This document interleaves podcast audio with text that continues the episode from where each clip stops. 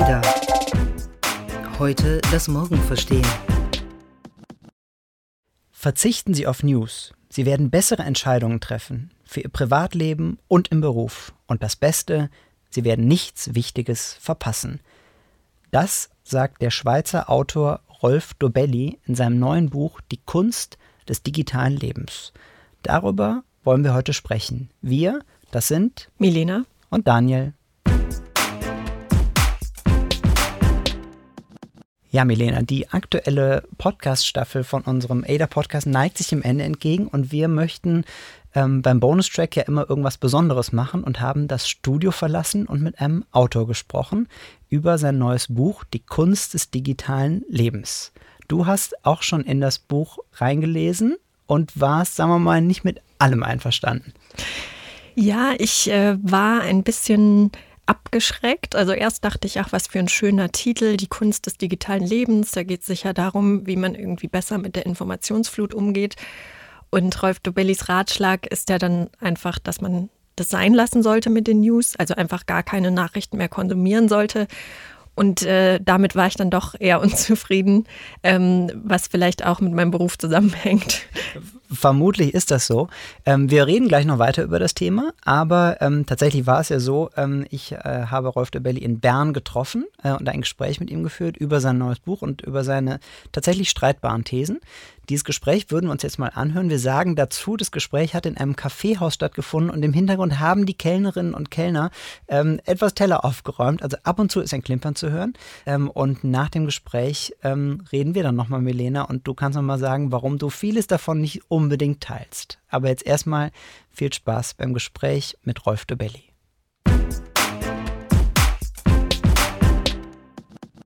Rolf, wie hast du heute deinen Tag begonnen? Ich bin um halb sechs aufgestanden, habe E-Mails gemacht. Ich möchte immer möglichst viel von diesem Kleinkram erledigt haben, damit ich mich dann die, an die größten Dinge setzen kann. Dann habe ich gefrühstückt mit der Familie, Frau, zwei Kinder. Und dann bin ich hierher gekommen und hatte einen, einen Frühstückstermin. Und du hast in der Zeit keine Zeitung gelesen, keinen Radiosender angemacht und keine Internetseite geöffnet? Null. Kein Online-News, keine Zeitung, kein Radio, kein Fernsehen haben wir eh nicht. Das ist nicht nur heute so, sondern das machst du tatsächlich seit 2010 so. Ja, seit fast zehn Jahren mache ich das so. Und zwar radikal, weil ich glaube, es ist einfacher für mein Hirn, es radikal durchzuziehen, zu 100% News-abstinent zu sein, als zu 98%. Wenn man, sich, man kann sich das kaum vorstellen, dass das funktionieren kann, dass man das, dass man das erträgt. Ich weiß, so wie man im Mittelalter nicht sich vorstellen konnte, zum Beispiel nicht zur Kirche zu gehen am Sonntag. Das wäre unvorstellbar gewesen. Das hätte vermutlich die Leute Kirche gemacht. Ich war nicht im Gottesdienst, ich war nicht in der Sonntagsmesse.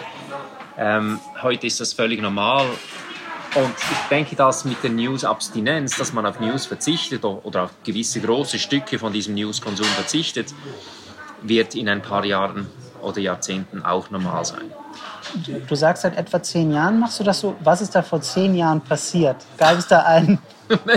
nee, es, es passierte nichts Schreckliches oder nichts Plötzliches. Ich war ein News-Junkie, so wie die meisten Menschen News-Junkies sind. Man konsumiert halt am Morgen die Zeitung, dann ähm, am Mittag Radionachrichten, am Abend die Tagesschau, vielleicht noch eine Spätausgabe der Tagesschau. Und zwischendurch bei der Arbeit mal online gehen, dann wieder mal online gehen. Vor zehn Jahren kam gerade das Handy auf, also ich hatte damals noch nicht äh, die News auf dem Handy, aber wenn es damals das Handy gehabt hätte, hätte ich sicher einmal pro Stunde mal die News gecheckt, auf Spiegel.de oder irgendwo. Und immer wenn es bei der Arbeit schwierig wurde, habe ich gemerkt, ja, ich gehe schnell auf eine News-Website, nzz.ch beispielsweise, schaue, was ist so passiert.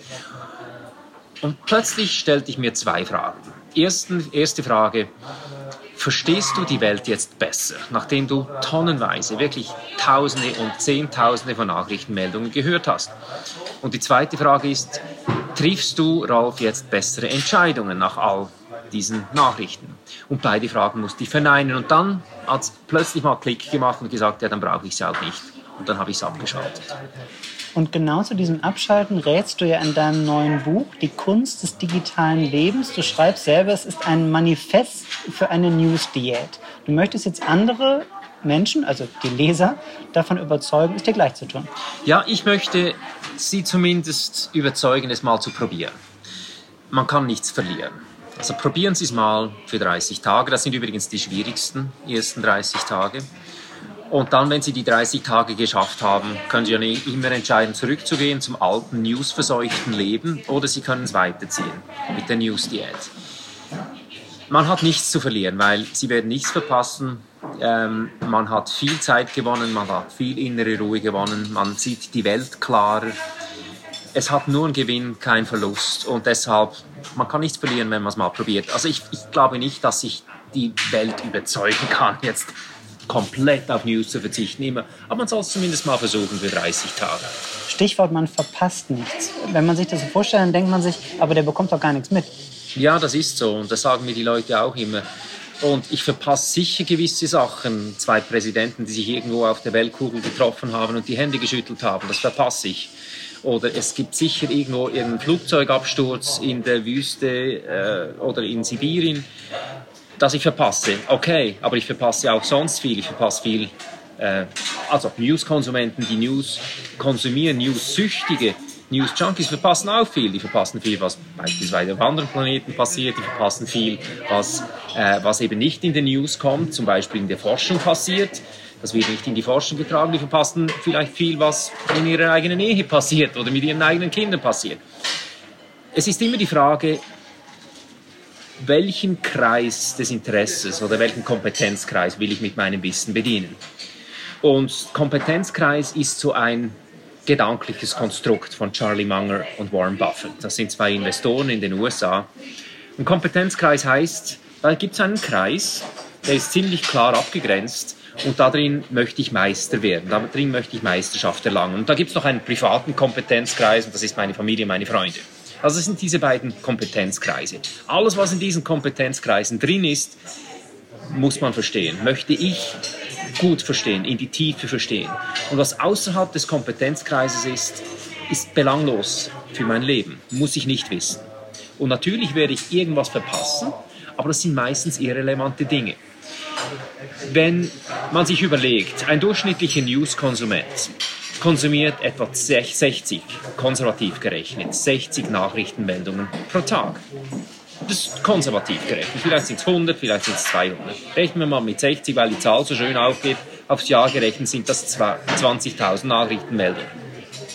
Jetzt überlegen Sie sich, von diesen 20.000 Nachrichtenmeldungen, die Sie beispielsweise im Jahr 2018, letzten Jahr gehört haben. Welche dieser 20.000 hat es Ihnen erlaubt, eine bessere Entscheidung zu treffen für Ihr Leben, Privat, privates Leben oder Beruf oder die Welt besser zu verstehen? Vermutlich keine einzige, vielleicht, vielleicht eine von diesen 20.000. Also eine miserable Relevanzquote. Die meisten News sind irrelevant, objektiv betrachtet. Natürlich hat man das Gefühl, sie seien wichtig, aber objektiv betrachtet sind sie irrelevant. Aber ist es nicht ein sehr, sagen wir mal, mönchshaftes Leben, seinen Konsum nur nach Relevanz auszurichten? Es hat sowas, ich darf nur Sachen lesen, die auch eine Bedeutung haben. Was ist mit so Sachen wie Zerstreuung, Unterhaltung, die vielleicht keine Relevanz in einem höheren Sinne haben? Ja, das ist ein guter Punkt. Ich bin froh, dass du den aufbringst. Ähm, News, wenn sie irrelevant ist, ist die ja Unterhaltung. Das Problem ist, ich habe News kommen daher, als seien sie relevant. Sie spielen mit dieser Relevanz ganz bewusst und sind trotzdem irrelevant. Wenn ich Zerstreuung suche, gibt es bessere Formate. Es gibt Romane, es gibt gute Sachbücher, es gibt Dokument Dokumentarsendungen, es gibt Unterhaltungssendungen, es gibt Filme, es gibt viel bessere Arten, sich zu unterhalten, sich zu zerstreuen als über News-Konsum. Und die News spielen eben gerade mit dieser Relevanz. Wenn du beispielsweise die Tagesschau anschaust, die kommen dann mit diesen, am Anfang der Tagesschau kommt irgendeine Musik oder CNN und dann kommt ein Logo und die Weltkugel dreht sich und ein Raketenstart sieht man da drin. Also diese Präsidenten, die sich irgendwie treffen. Ähm, dann kommt dieser Trailer schon mit dieser, mit dieser ähm, mit diesem Image, das sei jetzt genau das Wichtigste, das man wissen müsse. Also wenn sobald News ehrlich wären und sagen würden, wir sind eigentlich Unterhaltung, würde man, würde, würde, es, würde das Produkt zerfallen. Kommen wir nochmal zurück zum Buch. Hast du eigentlich ein schlechtes Gewissen? Warum? Du bist ja einer der Gründer von Get Abstract, eine Plattform, die Lesezusammenfassungen, Kurzzusammenfassungen von Büchern bietet. Und die fördert doch eigentlich genau das, was du nicht haben möchtest. Also die fördert das, das Häppchenwissen. Hm. Bin, auch froh, dass du das, bin auch froh, dass du das aufbringst. Hast du mal eine Zusammenfassung von Abstract angeschaut? Tatsächlich nicht. Die, ist, die ist fünf Seiten lang. Also das ist, ist länger als der längste Artikel, den du beispielsweise in der FAZ findest oder in der, in der Neuen Zürich Zeitung findest. Also es, sind, es ist schon ein langes Format. Es gibt mittlerweile eine Konkurrenz zu Get Abstract, die macht es tatsächlich auch ganz kurzfutterartig. Ich war damals schon ein Verfechter von einem eher langen Format, also fünf Seiten statt eine Seite oder eine halbe Seite. Das ist mal Punkt 1. Punkt 2 ist, es gibt, was Get Abstract tut, zu 90 Prozent der Zeit, ist Managementbücher zusammenzufassen. Und Managementbücher haben ein Problem. Ähm, Managementbücher haben meistens eine These, eine einzige These. Irgendein Management-Guru hat irgendeine These aufgestellt, das vielleicht in einem Artikel äh, in der Harvard Business Review dann hingeschrieben und jetzt kommt ein Verlag und sagt, mach doch ein Buch draus. Dann müssen die diese paar Seiten des Artikels auf 300 Seiten aufblasen. Ähm, das ist, das, deshalb funktioniert GetAbstract hervorragend für Managementliteratur. Wo GetAbstract weniger gut funktioniert, ist natürlich bei Romanen. Da kann man den Plot darstellen, aber man kann natürlich nicht das Primborium darstellen, man kann die Sprache, die ganze, alles was ringsherum ist, funktioniert nicht. Aber wie gesagt, Abstract ist gebaut für Management-Literatur. Dort funktioniert es hervorragend. Um sozusagen die Luft rauszulassen und das, was man aufgebläht auf 300 Seiten mit großem Zeilenabstand und vielen Grafiken aufgebläht hat, um sozusagen die Essenz zu spiegeln. Wenn man böse sein möchte. Das wollen wir natürlich hier nicht, aber trotzdem. Ähm, aber nochmal zurück. Du warnst ja nicht nur vor den intellektuellen Folgen von zu viel News, sondern ja ein Stück weit auch vor den körperlichen. Ja, News äh, führt ja nicht nur zu kognitiven Störungen, dass wir dass es uns Konzentrationsfehlt beispielsweise oder dass, wir, dass unser Hirn sich anders verdrahtet, sondern es hat auch wirklich körperliche äh, Impact. Eine der wichtigsten ist ähm, die Stressreaktion wenn wir Stress haben, wenn unser Körper Stress empfindet, dann löst er eine Kaskade aus von Hormonen, die über den Körper gehen. Gewisse Dinge werden runtergeschaltet, zum Beispiel die Verdauung wird runtergeschaltet, das Immunsystem wird runtergeschaltet, der Sexdrive wird runtergeschaltet. Alles, was nicht wichtig ist, um in diesem Moment zu kämpfen. Das war eine Steinzeitreaktion. Die ist tief in unserem Hirn verwurzelt oder in unserem Körper verwurzelt, wenn wir angegriffen werden. Diese Flight Response. Ähm, muss das so sein, weil wir wollen nicht Energie verschwenden mit einem Immunsystem in diesen paar Sekunden, die überlebenswichtig sind, um beispielsweise einen Gegner zu töten oder einen Bären zu erledigen. Das Problem ist, wenn dieser Stress lange dauert, sogenannter chronischer Stress, dann läuft diese Stressreaktion die ganze Zeit in unserem Körper ab. Das Immunsystem ist die ganze Zeit geschwächt, die Verdauung ist die ganze Zeit geschwächt und das hat körperliche Konsequenzen. Ein bisschen überspitzt gesagt, man stirbt ein bisschen früher, wenn man News konsumiert. Weil du auch sagst, dein Jahr hat zwölf Monate, aber das von News-Konsumenten hat elf, weil die so viel Zeit ähm, mit dem Konsum von News brauchen. Ja, das ist halt etwas anderes. Also mein Leben ist länger, weil ich keine News konsumiere. Aber auf der anderen Seite gewinne ich auch nochmal viel Zeit, weil ich eben keine News konsumiere und diese Zeit mir sparen kann. Wie viel Zeit verbringt ein durchschnittlicher News-Konsument? Hier gibt es Studien dazu. Pew, äh, Pew Research Center hat ausgerechnet, dass ein durchschnittlicher Amerikaner 90 Minuten pro Tag mit News verbringt. Ein Europäer vielleicht ein bisschen wenig, vielleicht sind es dann nur 70, vielleicht sind es 80 Minuten pro Tag. Sagen wir mal zwischen einer Stunde und anderthalb Stunden pro Tag. Auf die Woche gerechnet sind das, ist es ein Tag pro Woche. Also ein Arbeitstag pro Woche geht flöten durch den Newskonsum. Jetzt wieder gesehen, dass es reine Unterhaltung ist, respektive das meiste irrelevantes Zeug ist, kann man sich diesen Tag sparen. Aufs Jahr gerechnet ist das mehr als ein Monat. Das heißt, wie du gesagt hast, mein Jahr hat noch glücklicherweise zwölf Monate. Ein durchschnittlicher Newskonsument hat nur elf Monate. Und dieses, diesen Monat oder diese fünf Wochen, die du gewinnst, indem du auf News verzichtest, kannst du natürlich viel besser einsetzen, indem du beispielsweise gute Bücher liest, Sachbücher oder lange Artikel liest, Dinge, die wirklich die Zusammenhänge der Welt erklären, damit man die Welt besser verstehen kann. Das können News nämlich nicht.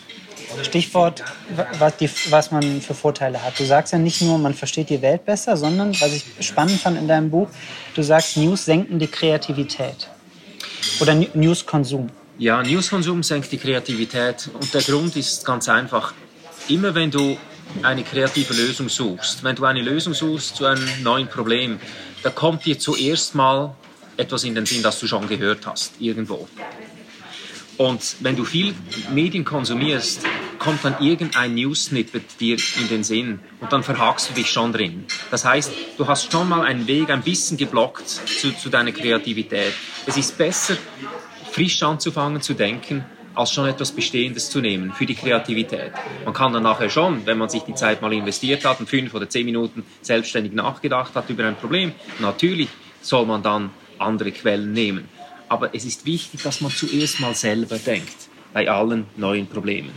Aber natürlich will nicht jeder, auch nicht jeder von deinen Lesern Bücher schreiben oder irgendwas erfinden oder irgendwas in der Wissenschaft erf äh, erforschen. Gehört es nicht irgendwie auch zur Pflicht des mündigen Bürgers in der Demokratie, informiert zu sein über das, was so passiert? Dieses Wort informiert mag ich nicht, weil ich weiß nicht, was es bedeutet. Ähm, Vermeintlich up-to-date zu sein darüber, was wir treffen uns hier ein paar Tage nach den Landtagswahlen. Wenn ich jetzt die Medien nicht verfolgt hätte, wüsste ich nicht, wie, das, wie die Landtagswahlen in Sachsen ausgegangen sind. Wenn ich jetzt. Zum Beispiel. Zum Beispiel. Also, hier in der Schweiz, wir werden ja auch ständig gefragt. Wir müssen ja ständig abstimmen über alles und jedes und, und, und es gibt auch ständig Wahlen. Die Wahlresultate interessieren mich dann schon, aber es dauert eine Sekunde. Ich kann zum Beispiel irgendwo nachschauen gehen, auf der Webseite beispielsweise des Bundes und dort steht, das war das Wahlergebnis, dann weiß ich, okay, so hat jetzt das Volk entschieden. Vielleicht lag ich mit der äh, Mehrheit, vielleicht lag ich neben der Mehrheit. Aber alles, was dann nachher kommt, diese ganzen Talking Heads im Fernsehen, diese ganzen Meinungsmacher, dann gehen die Leute raus mit dem Mikrofon, interviewen Bürger, es kommen Stimmen, dieses ganze Brimborium um die Wahlen herum, das braucht man nicht in der Demokratie. Das brauche ich nicht als mündige Bürger. Die Frage ist, und das ist der größte Kritikpunkt oder der häufigste Kritikpunkt an meinem Buch ist, Herr Dobelli, geht das überhaupt mit der Demokratie? Kann man auf News verzichten und kann man trotzdem ein guter Demokrat oder eine gute Demokratin sein? meine Antwort ist ganz einfach. Es gab Demokratien auch vor der ganzen Newsflut. Es gab sie in Athen, es war keine heilige Demokratie. Frauen waren nicht erlaubt zu wählen, Sklaven durften nicht wählen oder abstimmen. Aber es war eine Demokratie. Die Vordenker der Demokratie, Montesquieu, Rousseau, Hume, Locke, diese Philosophen, die hatten auch die Demokratie eigentlich gebaut, konstruktiv gebaut, bevor diese ganze Newsflut kam. Und wir hatten, ähm, ich denke, vernünftig funktionierende Demokratien zumindest bevor Social Media kam oder schon vor Online News hat es relativ gut funktioniert. Das heißt, man kann ein guter Demokrat sein, ohne News zu konsumieren. Wenn es Abstimmungen gibt, ich kann nur von der Schweiz reden, da kriegen wir den Gesetzestext vorgelegt. Ich denke, das ist dasselbe in allen Staaten. Eins zu eins, Paragraph so, würde so heißen, Paragraph 2, Paragraph 3. Wenn ich mir kein Bild machen kann, selbstständig, was bedeutet dieser Gesetzestext jetzt? Was hat der für Implikationen? Warum soll es dann ein Journalist besser können? Also wenn ich mir keine Meinung über diesen Gesetzestext, vorgeschlagenen Gesetzestext machen muss, dann kann es aber auch kein Journalist. Also man kann sie, man kann es selber durchdenken. Plus man hat ja ein Netzwerk noch von Freunden, zumindest ich, diskutiere dann jeweils diese Sachen noch mit Freunden. Und das reicht, um ein guter Demokrat zu sein. Ich denke, ich investiere mehr Zeit in Abstimmungsvorlagen, Abstimmungs- und Wahlvorlagen durchzudenken, als das ein allgemeiner Newskonsument tut, der das quasi passiv einfach aufnimmt, was da so über den Äther kommt. Nun gehörst du natürlich zu einem sehr, sagen wir mal, elitär ist das falsche Wort, aber zu einem, du umgibst dich mit äh, Professoren und Forschern und Künstlern und Medienschaffenden, wie das vielleicht der Otto Normalbürger nicht so tut. Stellenweise, und ich weiß, du meinst es glaube ich nicht so, aber stellenweise liest sich das Buch ein bisschen arg nach Medienschelte. Mhm, ne? Weil du sagst, was die Medien alles anrichten, dass die so oberflächlich sind und so weiter und so weiter. Ist das nicht in Zeiten von diesen ganzen Lügenpresse Vorwürfen ein bisschen Wasser auf die Mühlen von Leuten, die sagen, ah, diese ganzen Medien sind sowieso alle verdorben und korrupt? Ja, das ist ein bisschen. Ohne das zu wollen. Ich ja, weiß, ja. dass du das nicht willst. Ja, aber es, es, ist in der Tat ein bisschen schade, dass dieses Buch erst jetzt erschienen ist, weil ich keine Zeit hatte, es früher zu schreiben. Es ist wirklich schade, weil das Buch hätte eigentlich vor fünf Jahren rauskommen sollen. Den Text, den ursprünglichen Text hatte ich vor etwa neun Jahren geschrieben, ein Essay äh, über die News Diät. Sie wurde dann auch in England rezipiert. Sie, kam, sie wurde in verschiedenen Sprachen übersetzt. Es war ein Essay. Und ich hatte immer vor, dann das Buch noch zu machen zu diesem Essay. Und ich hätte den eigentlich vor fünf Jahren machen sollen, bevor diese ganze Fake News Geschichte rauskommt. Ich hatte einfach keine Zeit. Ich war beschäftigt mit anderen Dingen. Und jetzt kam es halt zu einer dummen Zeit, wie du sagst, es ist Wasser auf die Mühlen. Diese primitiven, Anführungszeichen, Medienschelte, das alles nur, äh, das News, das News nur lügen. Und so ist es natürlich nicht und so habe ich es auch nicht gemeint. News lügen nicht, Journalisten möchten nicht lügen. Es ist einfach ein Businessmodell, das jetzt entstanden ist, wo diese Lügnerei immer stärker wird. Und die, aber natürlich trotzdem die Wahrscheinlichkeit, dass sich, wenn sich die Leute dann von den Medien abwenden, dass sie dann nur noch die alten Griechen lesen und sich schöne Gedanken machen, ist eine nee. schöne Vorstellung, aber vielleicht auch ein Stück weit romantisch. Oder?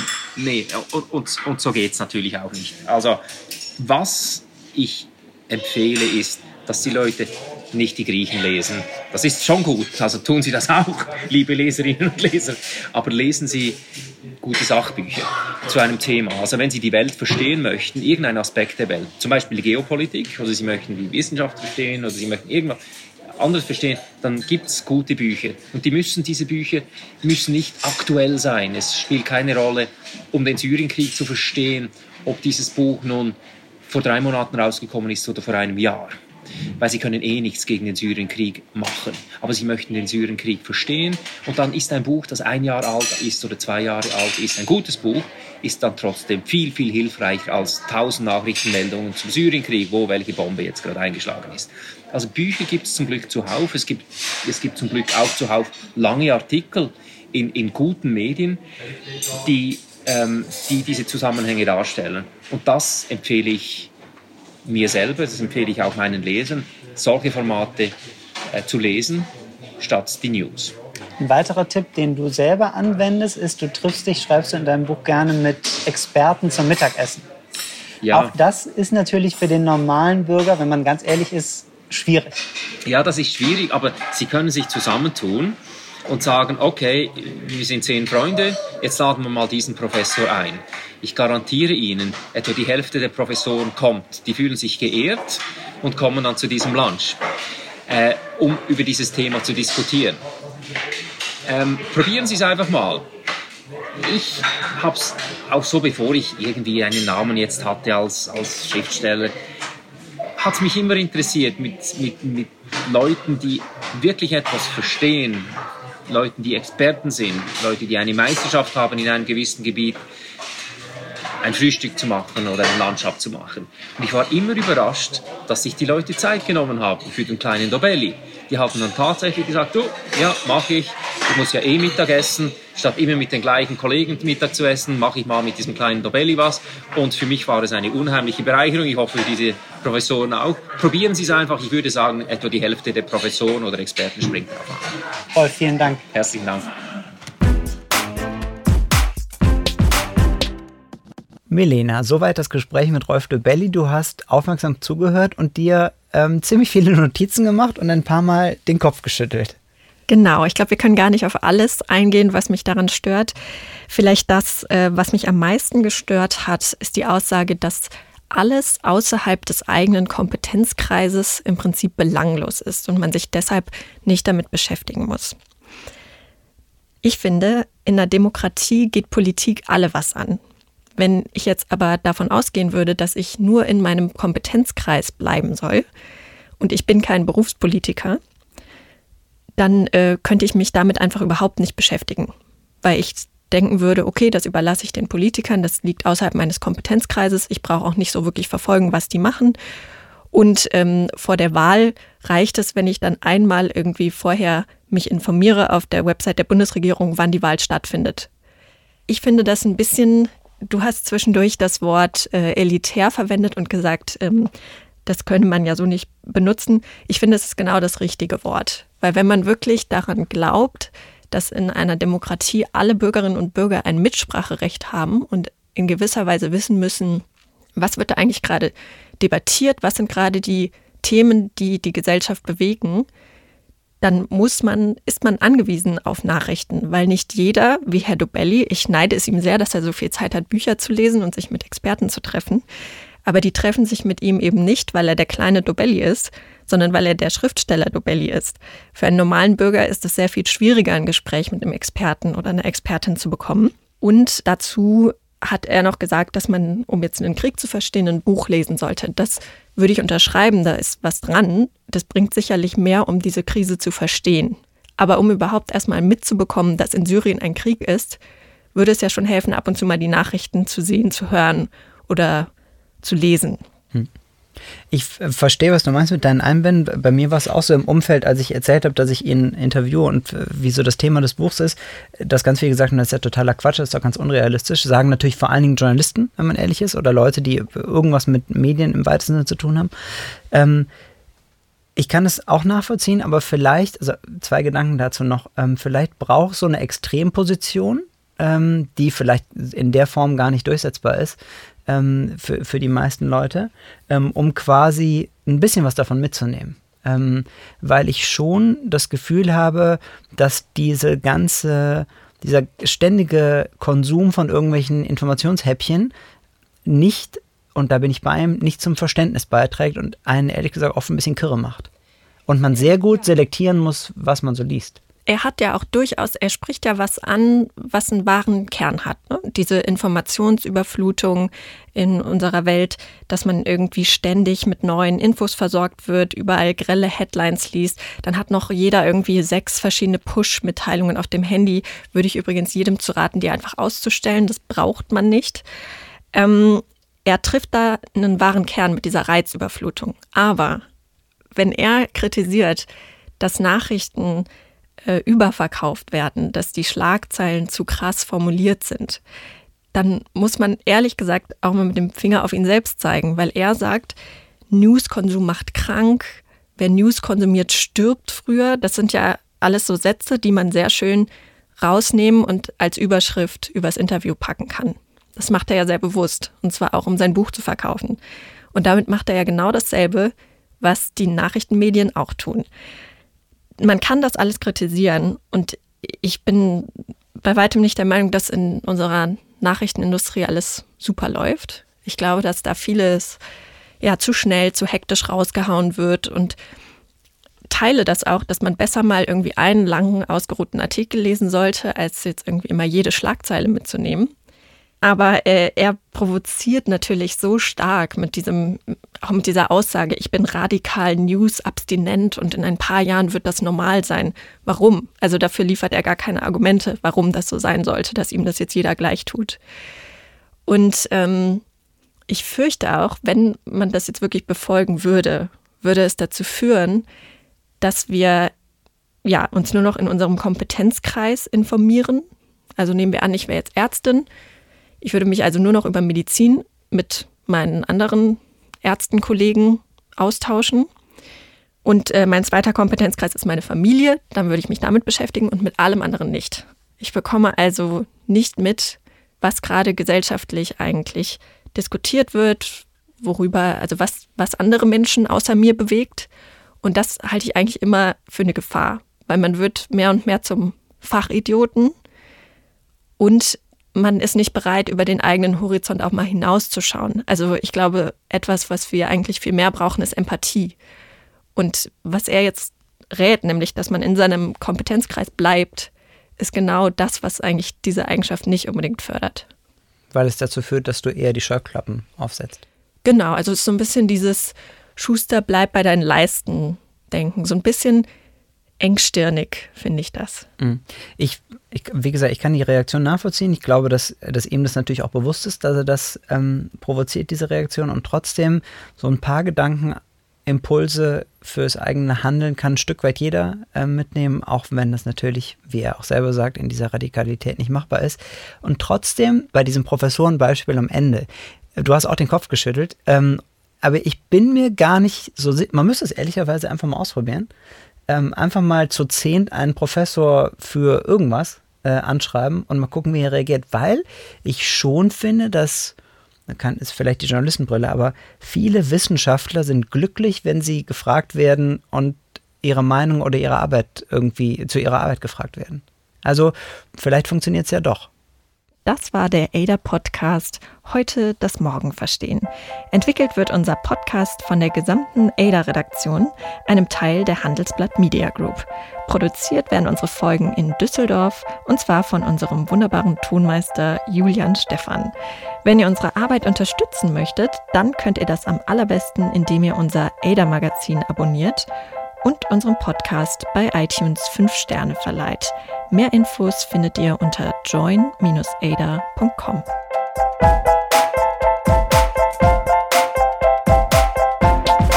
Ada. Heute das Morgen verstehen.